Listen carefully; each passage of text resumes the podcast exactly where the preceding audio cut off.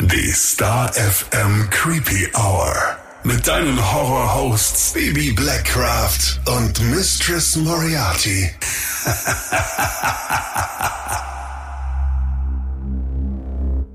Hallo und herzlich willkommen zurück in der Creepy Hour. Hallo zusammen. Heute wird's mystisch. Mystisch, mystisch. Wir setzen unser sehr beliebtes Creepy Lexikon fort, äh, auch wenn es erst eine Folge gab, aber die Reaktionen waren so gut und es kam so viel Feedback, dass anscheinend so Kreaturen und alles, was wir damit aufgenommen haben, wahnsinnig spannend für die Leute sind und es gab auch einige Themenvorschläge und dann dachten wir uns, naja, euer Wunsch ist uns Befehl, dann machen wir das doch, oder? Ganz klar.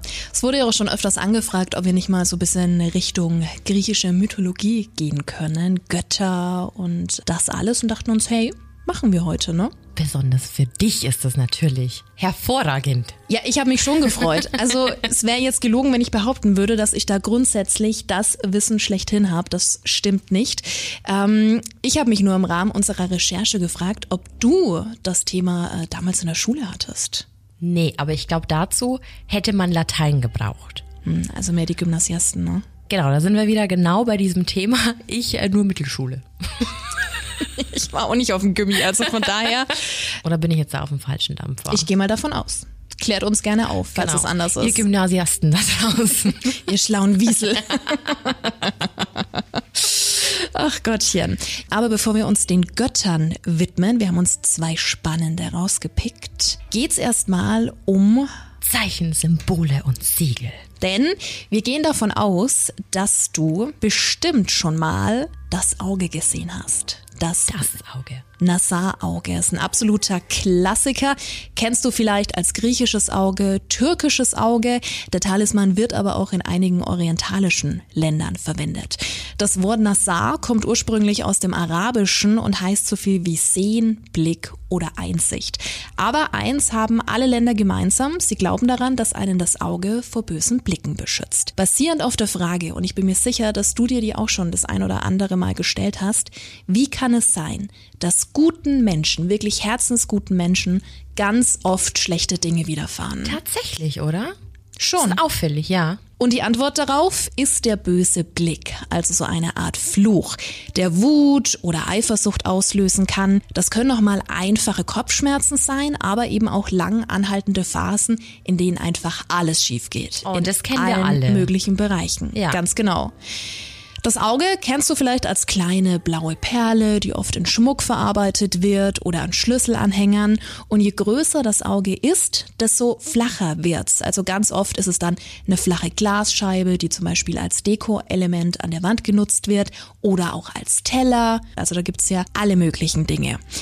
Das erste Mal soll ein solches Auge in Form einer Perle in Mesopotamien ausgegraben worden sein. Und auch die Menschen im alten Ägypten, circa 3000 vor Christi, haben das Auge zum Schutz hergenommen. Also das geht wirklich schon Schon sehr lange her. sehr, sehr, sehr weit zurück.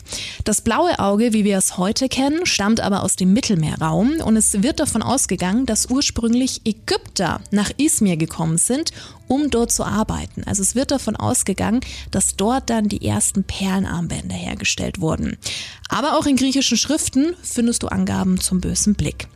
Ja, aber wie kommt es dazu, dass das blaue Auge blau bzw. ganz oft auch so türkisfarben ist?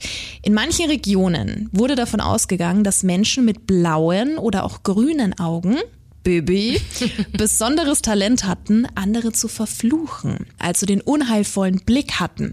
Und deshalb wollte man Gleiches mit Gleichem vergelten, weshalb das Nassar-Auge blau ist. Du siehst es mittlerweile ja überall, also Deko, Anhänger, ich habe auch eins äh, im Auto hängen, als Kette, Ring, auf Kleidung. Ich war letztens bei meiner Kosmetikerin, die war in der Türkei im Urlaub und hat sich so eine ganz tolle Bluse mitgebracht und da waren ganz, ganz viele Augen drauf geschickt. Ich wollte gerade sagen, ich verbinde es auch total mit Türkei-Urlaub. Mhm. Ich habe, glaube ich, mit fünf oder so auf einem Bazar damals auch so ein Auge geschenkt Ja. bekommen als Schlüsselanhänger. Ja.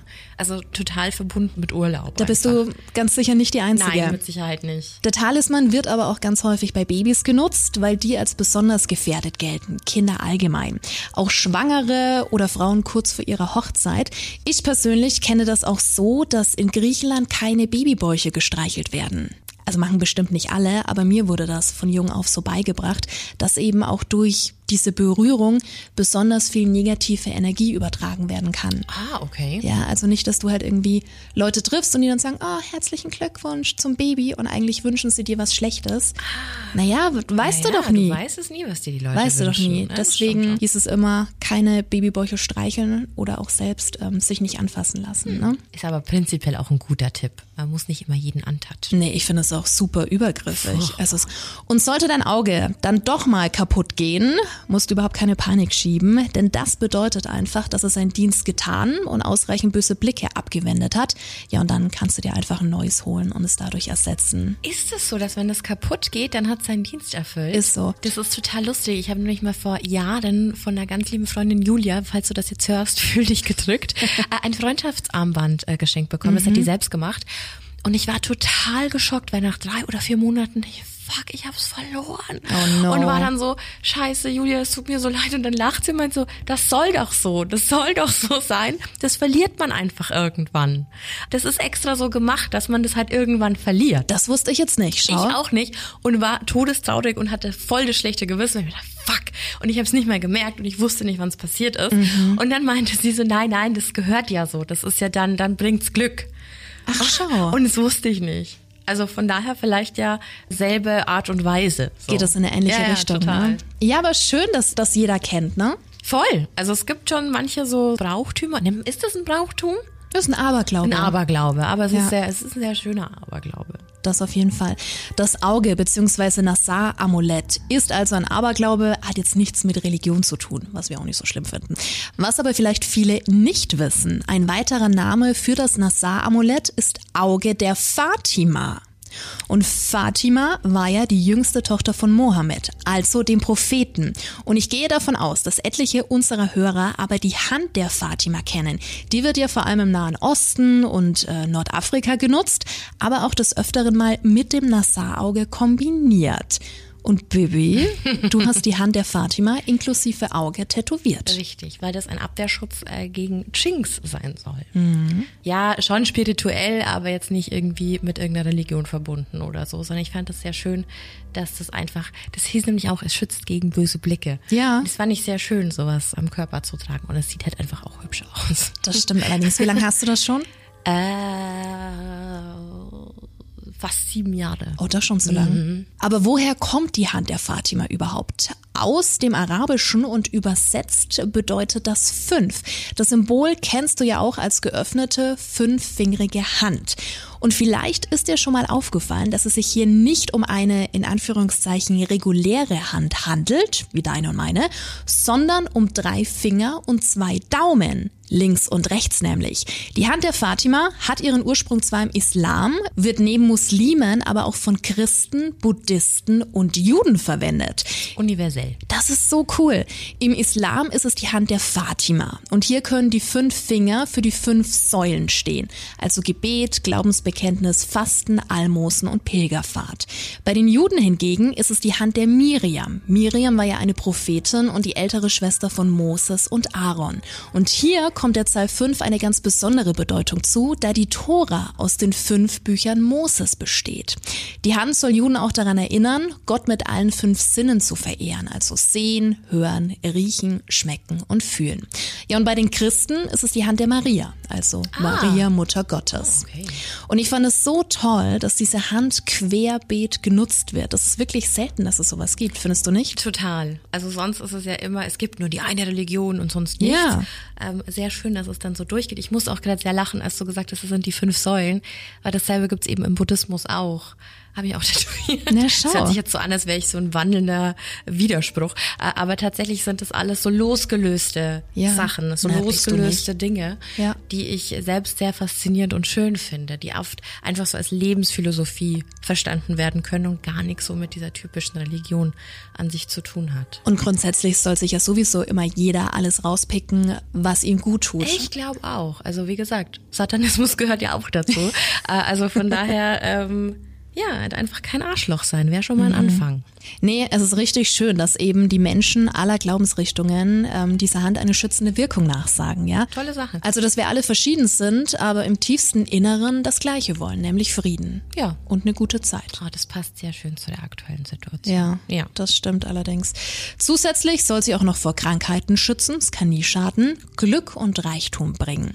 Die Hand kann nach oben oder nach unten zeigen. Auch da gibt's verschiedene Varianten. As above, so below sind wir wieder dabei. Mhm. Und um eben nochmal auf das Auge zurückzukommen, das ist eben auch ganz oft im Inneren der Hand zu sehen. So viel dazu. Sehr, sehr schön. Ich finde die Kombi auch total toll. Also diese zwei Dinge, die ja im Endeffekt sich vereinen lassen, obwohl es ja eigentlich irgendwann mal eigenständige Symbole waren. Weißt du Bescheid, wenn du dir im nächsten Urlaub den ein oder anderen Anhänger kaufst. Ich weiß, ich weiß es wirklich noch so gut. Ich weiß nicht mehr viel von dem Urlaub. Ich weiß, dass ich schwer begehrt war, weil ich blondes Haar hatte. Du bist auch jetzt noch mit deinen schwarzen Haaren schwer begehrt. Nein, also das war wirklich krass. Also die waren alle total fasziniert. Damals ist sehr, ja, sehr ja. lange her. Ja. Und ich war wirklich strohblond. Mhm. Und, alle, deine hellen Augen. Klar. Alle haben in meine Haare gefasst und so. Und mein Vater musste mich auch echt hart an der Hand halten. In der Türkei war das. Mhm. Mhm. Ähm, weil die schon Angst hatten, dass ich irgendwann weg bin. Ja, ähm, verständlich. Ähm, genau, und dann haben wir, als wir auf diesem Markt waren, haben wir ganz viele Leute Sachen geschenkt. Mhm. Und eben auch äh, so ein Anhänger, so ein Schlüsselanhänger mit Perlen. Ja. Und die letzte Perle war eben so eine blaue mit einem Auge drauf. Ja. Kann ich mich noch voll gut dran erinnern. War ein schöner Urlaub. Mhm. Ja, ich muss auch mal wieder in Griechenland welche nachbestellen. du, ich finde Creepy Worldwide, so Inselhopping. oh, das wär's. Ja. Das wär's. Also Wie für schön. alle, die uns gerne sponsern würden. Irgendwelche Reisebüros hier. Genau, wir machen für alles Werbung, wenn es um sowas geht. Aber Nein, ehrlich, hey. Ach, schön. Wir hatten allerdings auch in der letzten Folge angekündigt, dass wir uns ähm, zwei Gottheiten mhm. widmen möchten. Ganz genau. Und als nächstes geht es um die, wie ich finde, sehr, sehr traurige Geschichte der Medusa, mit der ja viele, viele nur so ein böses Monster verbinden. Aber wir wollen uns einmal so ein bisschen der Geschichte widmen. Medusa war eine der drei Töchter der Meeresgötter oder Kreaturen Keto und Phokys. Sie und ihre zwei Schwestern Steno und Euryale wurden als sogenannte Gorgonen geboren. Und Gorgonen sind Gestalten mit einer Haut, die der eines Drachens oder einer Schlange ähneln. Cool. Was Medusa betrifft, gibt's verschiedene Varianten und ja, verschiedene Versionen der Geschichte und auch verschiedene Meinungen. Denn einige behaupten, dass sie nicht wie ihre Schwestern geboren war, sondern als ganz normaler Mensch in Menschengestalt geboren wurde.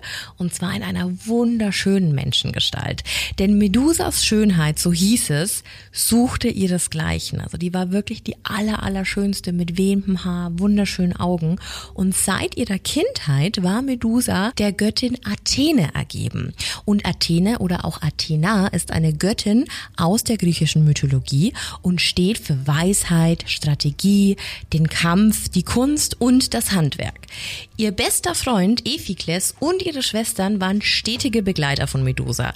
Je älter sie wurde, desto schöner wurde sie auch. Und auch ihrem besten Freund fiel das auf. Ne? Also das ist ja was ganz Normales. Mhm. Doch Medusas Hingabe für Athene war viel größer als die eigentliche Liebe für Ephikles. Denn ihr größter Traum war es nämlich, eine Priesterin der Athene zu werden. Und um das zu schaffen, musste sie damals in den Tempel gehen und mit Reinheit und Disziplin glänzen. Und ein Mann, also so jemand wie Ephikles, und diese Liebe hätten das quasi unmöglich gemacht, denn Jungfräulichkeit war quasi oberste Priorität. Also mhm. hat sie Ephikles einen Laufpass gegeben. Die ganze Lehre war so streng, da Athene alles genau vom Olymp aus beobachtete und jede falsche Handlung ihrer Priesterinnen sich in Athenes Ruf widerspiegelte. Deswegen war das so wichtig, dass da alle nach den genauen Geboten lebten. Na klar. Medusa blieb den Vorsätzen treu und wurde eine perfekte Priesterin. Also in ihrem Tempel hat sie Rituale durchgeführt und das war so gern gesehen und ihre Art und ihr Erscheinungsbild, das fiel einfach auf. Und so kam es, dass es im Tempel zu einer leichten Verschiebung kam, denn eigentlich waren ja alle wegen Athene da, um die anzubeten. Aber viele Menschen kamen jetzt nicht mehr wegen Athene, sondern wegen Medusa. Weil die diese Rituale und alles einfach so toll ausführte, dass es einfach ein Hingucker war. Mhm.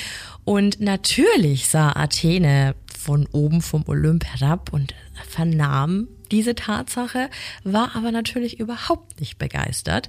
Und trotz ihres Grolls hielt sie das erstmal auf Abstand. Die Göttin unternahm nichts und beobachtete nur einfach weiter. Ihr war ja klar, dass Medusa ihren Job einfach nur ausführte und dass ihr Aussehen ja nicht in ihrer Macht stand. Ganz klar. Ja, zu diesem Zeitpunkt war Athene auch tatsächlich mehr mit Poseidon beschäftigt, dem anderen der zwölf Götter.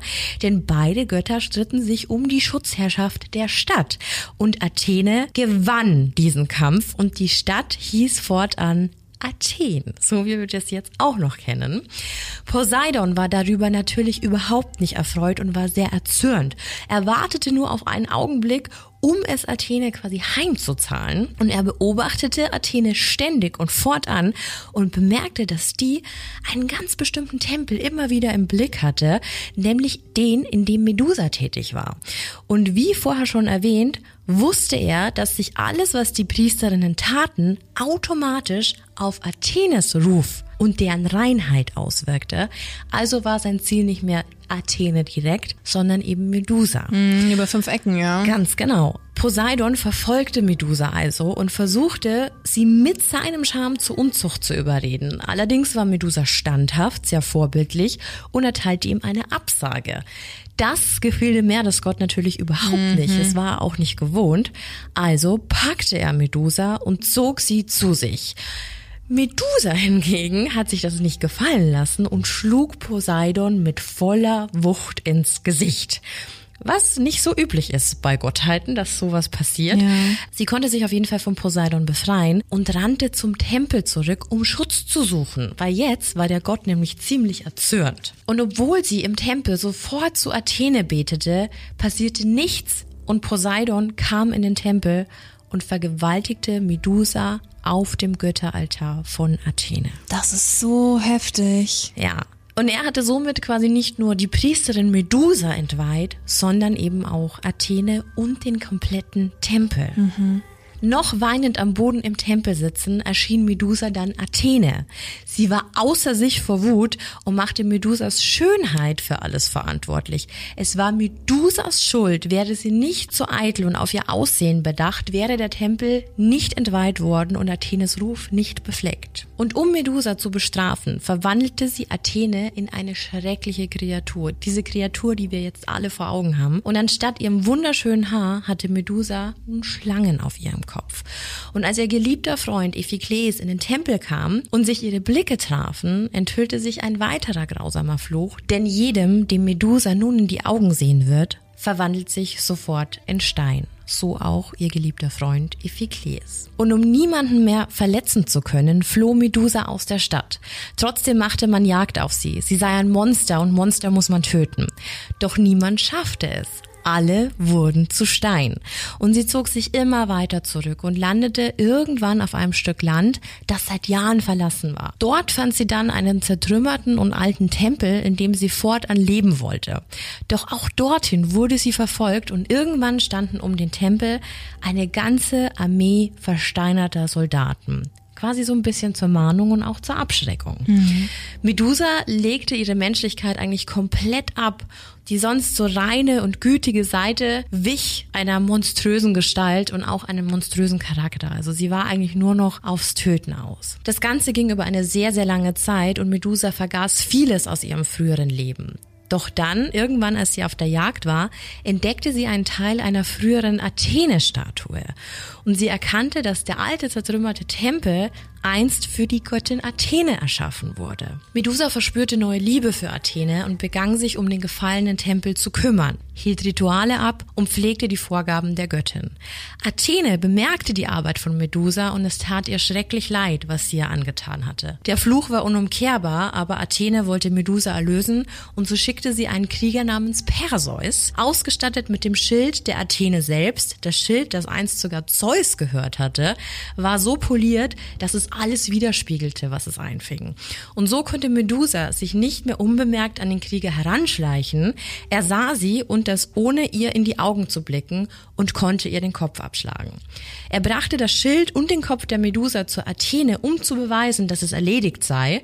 Und was niemand wusste, Medusa trug göttlichen Samen in ihrem Blut, entstanden aus der unfreiwilligen Vereinigung mit Poseidon. Und nach der Köpfung entstand aus diesem Blut Pegasus, das Kind von Medusa und Poseidon. Pegasus ist dieses große, weiße, elegante Pferd mit Flügeln, kennen wir alle aus Herkules. Ja. und obwohl Athene so viel Unleid über Medusa gebracht hatte, suchte sie nach dem Tod ihre Verehrung. Es heißt, dass Athene den Kopf der Medusa an ihrem Schild angebracht hat. Und es gibt noch viele andere Geschichten, wie Medusa zu Medusa wurde. Was der Grund dafür war, ist auch immer unterschiedlich.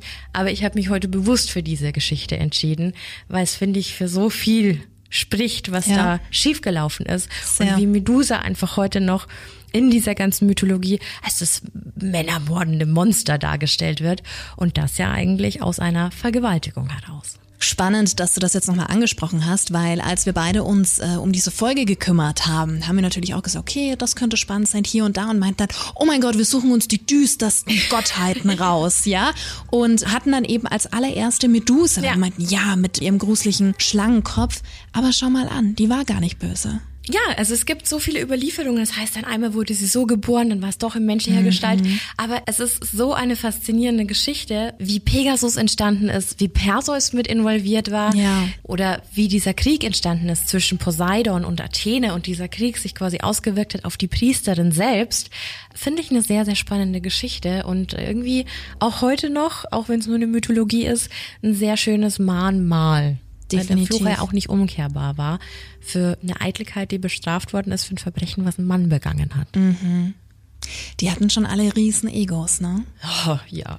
also Männlein und Weiblein. Ja, auch Athene, die es nicht ertragen konnte, dass ja, ja. da andere in den Tempel kamen, um Medusa zu sehen, ja, klar. anstatt sie. Wäre die da besser mit umgegangen, wäre es soweit gar nicht gekommen, ne? Genau, und ich glaube, ich, also ich hatte in, im ersten Moment, als wir drüber gesprochen haben, wen wir nehmen, bei Medusa und jetzt bitte lach mich nicht aus, ich hatte Percy Jackson und Uma Thurman als Medusa im Kopf. Mhm. Und äh, das war auch immer so, ah, die muss geköpft werden, das Monster und die ist böse. Aber nie diese zweite Seite halt irgendwie. Ja. Und äh, das fand ich das Schöne an der Geschichte. Auch schon spannend, also wenn man es als Mahnmal dafür sieht, dann kann man es entweder feministisch sehen oder antifeministisch. Mhm. Ähm, aber ich finde es sehr spannend, also die ganze Hintergrundgeschichte. Sehr allgemein, was da alles entstanden ist. Aber du hast es ja gerade schon angesprochen, ähm, was filmtechnisch so los ist. Ne? Percy Percy Jackson. Wir hatten es vorhin mal ganz kurz mit Herkules, ja auch einer der oh, Kinderfilme.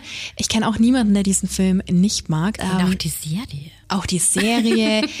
Kampf der Titanen kommen wir gleich ja. nochmal zu. Ähm, das sind alles so Titel, die viele von uns kennen, aber oft gar nicht so diese. Ja, die Mythologie dahinter gar genau, nicht so checken. Ne? Die Zusammenhänge, ja. ja. Es hängt ja auch wirklich alles zusammen und ich glaube. Da bräuchte man eigentlich ein Organigramm. Ja, aber wie viele Götter da auch auf dem Olymp saßen. Aha. Also ich glaube, da geht uns der Stoff nicht aus und vielleicht, wenn es ja gut ankommt, können wir ja mehr zur griechischen Mythologie machen.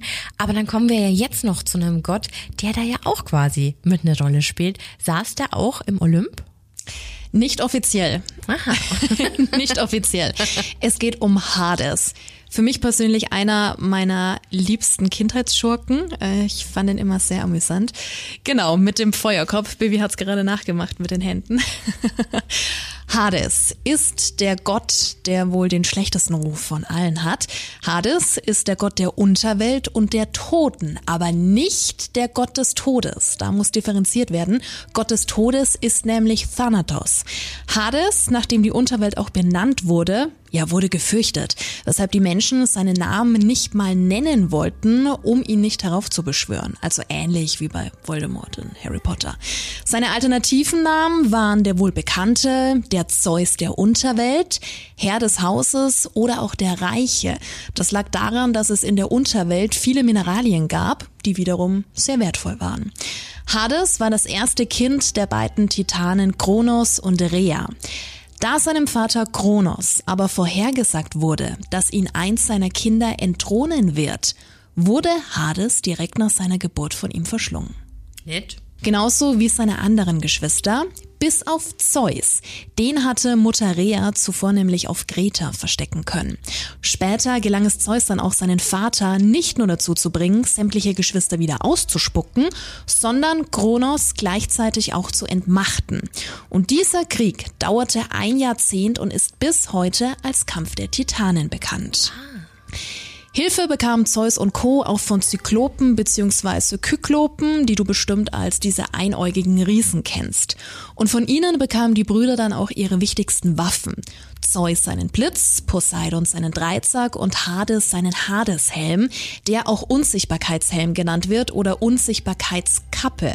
Aber hier gehen die Aussagen verschiedener Quellen auseinander. Also manchmal heißt es, dass der Träger des Helms unsichtbar wird, woanders steht dann wieder, dass er nicht automatisch unsichtbar macht, sondern nur Dunkelheit hervorruft, damit man den Träger nicht mehr sieht. Und was ich auch ganz spannend finde, wir zwei haben ja schon drüber gequatscht, es stand auch da, dass ähm, Perseus sich diese Kappe geliehen haben soll, um sich eben an Medusa ranzuschleichen, ah. um sie zu köpfen.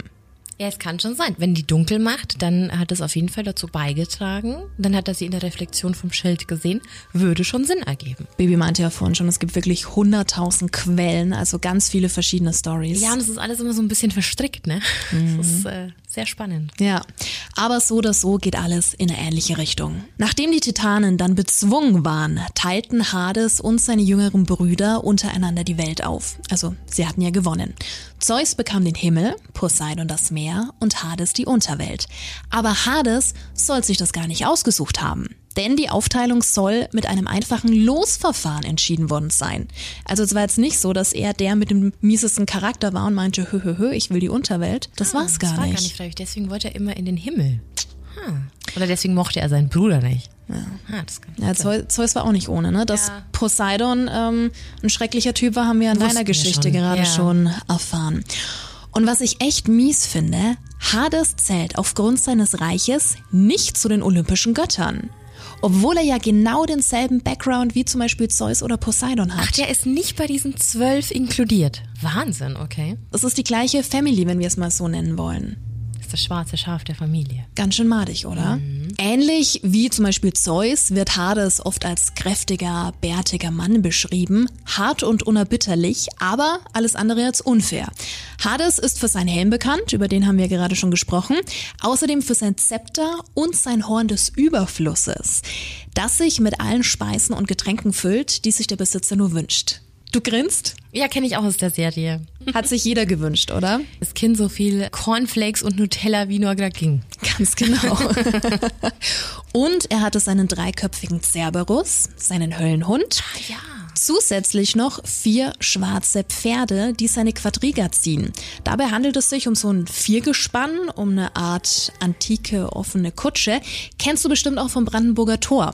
Nur, dass darin nicht Hades, sondern die Siegesgöttin Victoria sitzt. Ah, stimmt. Schöne Veranschaulichung. In der Unterwelt soll Hades aber noch mehrere Tiere gehabt haben, die waren dann meist alle schwarz.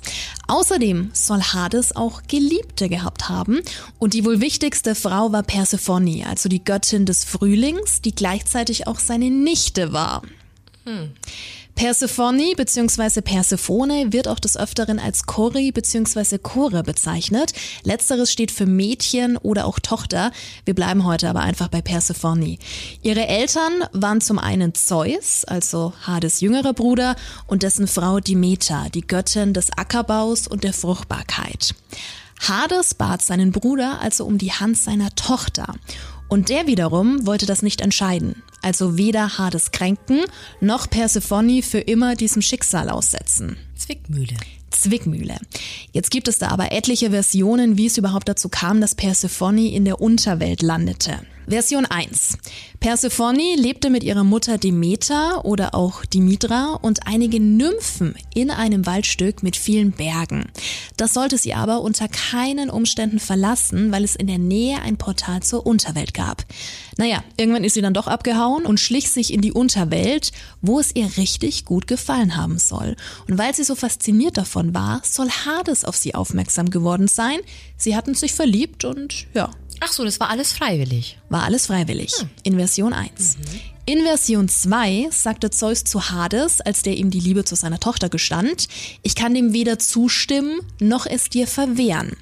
Das soll Hades aber falsch interpretiert und seine Nichte entführt haben. Und in Version 3 soll Zeus selbst seine Tochter von ihren Freundinnen weggelockt und Hades so die Gelegenheit gegeben haben, diese in die Unterwelt zu entführen. Zeus soll davor auch gemeint haben, dass Hades mächtig genug wäre, um sich Persephone einfach nehmen solle. Also ganz schön heftig.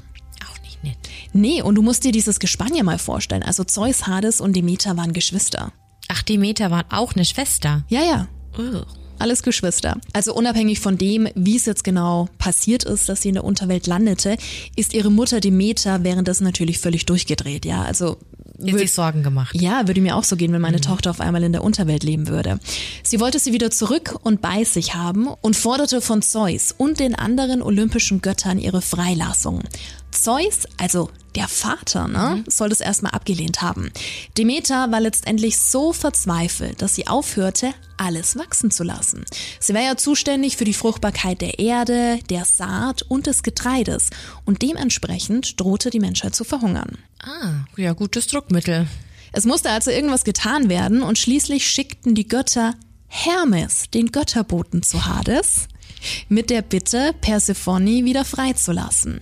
Und wenn wir jetzt mal von der Version ausgehen, dass Hades sie entführt hat. Hades war damit einverstanden, zwang seine Geliebte aber noch vor ihrer Abreise einige Granatapfelkerne zu essen. Er hatte ihr nämlich einen wunderschönen Garten herrichten lassen in der Unterwelt, in dessen Mitte ein großer Granatapfelbaum stand. Und warum sollte sie von diesem kosten? Ich habe eine Vermutung. Sprich, Die waren vergiftet, damit sie stirbt und wieder in der Unterwelt landet. nope. Weil keiner, der von den Speisen der Toten gekostet hatte, auf Dauer in der Oberwelt bleiben kann. Ah, okay. Ja. Hermes sah dann in Persephones Händen noch zwei Drittel eines Granatapfels. Ja. Und jetzt waren alle überfordert und wussten halt überhaupt nicht, was zu tun war. Bis auf Hestia, sie war die Göttin des Herdes, der Heimat, der Familie und des Feuers. Und sie schlug vor, dass Persephone, dass sie ja nur ein Drittel des Granatapfels gegessen hatte, auch nur ein Drittel des Jahres bei Hades leben müsse. Die restlichen zwei Drittel des Jahres könne sie bei ihrer Familie bleiben. Sprich, vier von zwölf Monaten in der Unterwelt. Und in diesen vier Monaten war Demeter, also die Mutter, so verbittert und deprimiert, dass sie vor lauter Herzschmerz, naja, vielleicht auch aus Trotz, nichts wachsen ließ. Kam die Tochter dann aber wieder zu ihrer Mutter zurück, brach der Frühling an, weshalb Persephone auch die Göttin des Frühlings ist. Ich wollte gerade sagen, klingt nach Winter. Ja, und so sollen bei den alten Griechen dann auch die Jahreszeiten entstanden sein. Spannend. Schon, oder? Total. Persephone war also vier Monate im Jahr die Herrscherin der Unterwelt, also Hades Gattin. Und diese Beziehung soll sie aber auch sehr ernst genommen haben. Und es wird auch des Öfteren beschrieben, dass die beiden ein sehr gutes Verhältnis hatten. Ich finde jetzt den Titel Herrscherin der Unterwelt auch nicht so schlecht. Würde dir auch gefallen, ne? Ja, auf jeden Fall. Und wie gesagt, wenn wir jetzt von Version 1 ausgehen, also dass sie freiwillig zu ihm gekommen ist und sie sich verliebt hatten, dann ja sowieso. Ja, klar. Dann ist sie wahrscheinlich traurig, dass sie die restliche Zeit des Jahres nicht bei ihm sein Ja. durfte. Sie war also die einzige, die sowohl über als auch unter der Erde beheimatet war. Ganz spezielles Mädchen. Schon cool, ne? Die Unterwelt hieß also nach wie vor Hades, in die es viele verschiedene Wege geben soll. Versteckte Höhlen, tiefe Seen. Und in der Unterwelt selbst wanderten also die Seelen nach ihrem Tod.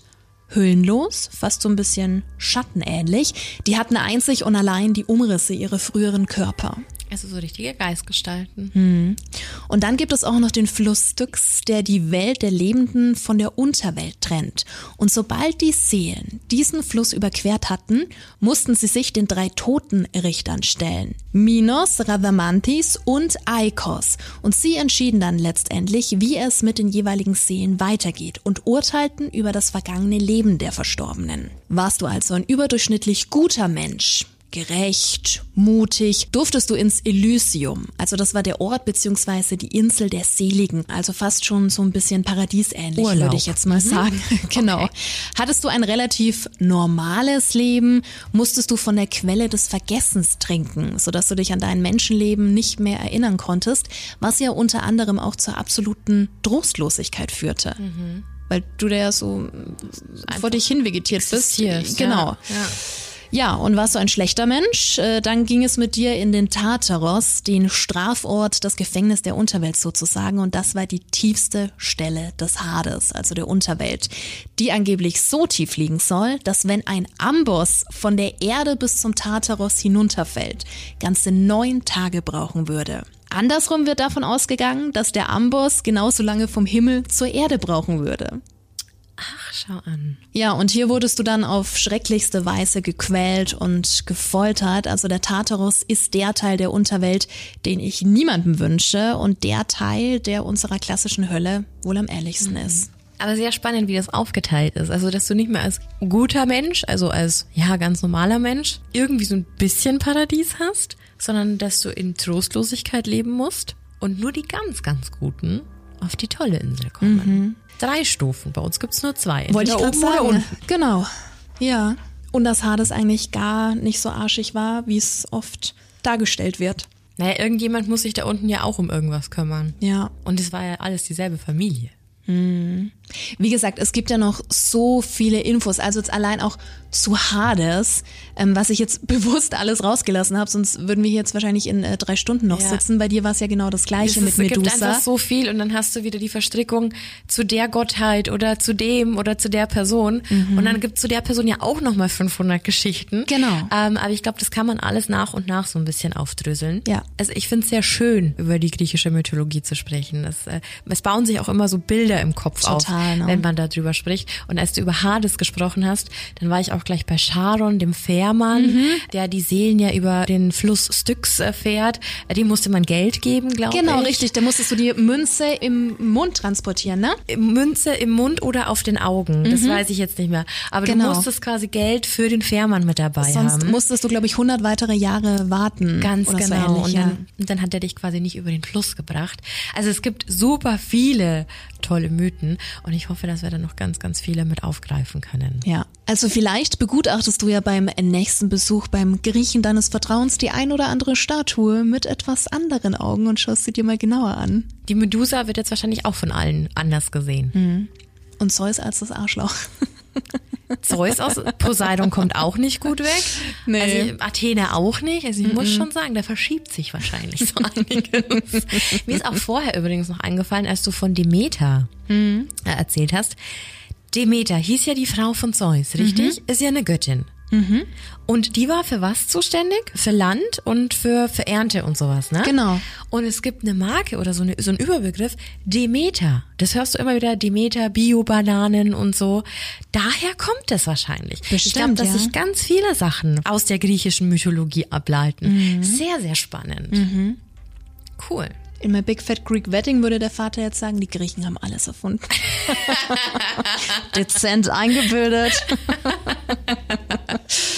Ach, ja. Schön. Ach toll. Nee, war, war eine super Folge, hat mir gut gefallen. Wir hoffen auch, dass es dir gefallen hat. Also falls du da noch Wünsche hast und äh, Geschichten, die wir nochmal genauer thematisieren sollen, für die dritte Folge unseres Creepy Lexikons, mhm. dann immer her. Und gutes Stichwort, denn wenn dir dieser Podcast im Allgemeinen gefällt, dann klicke jetzt. dann würde es uns wahnsinnig freuen, wenn du unter www.deutscherpodcastpreis.de eine Stimme für uns abgibst. Da mhm. kannst du nämlich voten, das ist ein Publikumsvoting für den beliebtesten Podcast, äh, den es aktuell in diesem Jahr in Deutschland gibt. Ja, da sind wir gelistet und man kann ja einfach mal seine Stimme abgeben. Vielleicht wird's ja was. Getreu dem Motto, Support ist kein Mord. Wir sind da auch sehr demütig und freuen uns überhaupt, dass wir damit aufgelistet ja, sind. Absolut. Ne? Ist ja auch keine Selbstverständlichkeit für so einen jungen Podcast. Und äh, in diesem Sinne wäre es ganz schön, wenn du einfach deine Stimme abgibst. Genau. Vielen Dank dafür. und es haben sich auch durch diesen Podcast so viele neue ja, Kontakte und Beziehungen ergeben. Bekanntschaften, ja. Ja, und deswegen dürfen wir uns sehr darauf freuen, dass äh, ganz bald Talkgäste bei uns im Studio sein werden. Männer! und es ist tatsächlich ein anderer Podcast. Welchen verraten wir noch nicht. Das ist so eine Kollabo-Geschichte. Und da werden sich zwei Podcasts treffen und ich glaube, das wird wahnsinnig witzig. Mhm. Ich freue mich sehr darauf. Das glaube ich aber auch.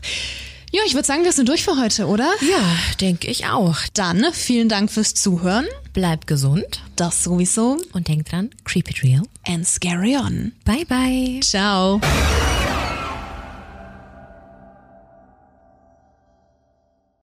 This is your invitation to the intersection of versatility and design. Experience the empowering feeling of the Lexus SUVs and some of the best offers of the year on select models at the Invitation to Lexus sales event now through April 1st. Get $750 cash towards the lease of a 2024 NX350 all-wheel drive. Experience amazing at your Lexus dealer. Call 1-800-USA Lexus for important lease cash offer and pricing details. Restrictions apply. Not all customers will qualify. Offer available in the Lexus Eastern area and it's April 1st, 2024.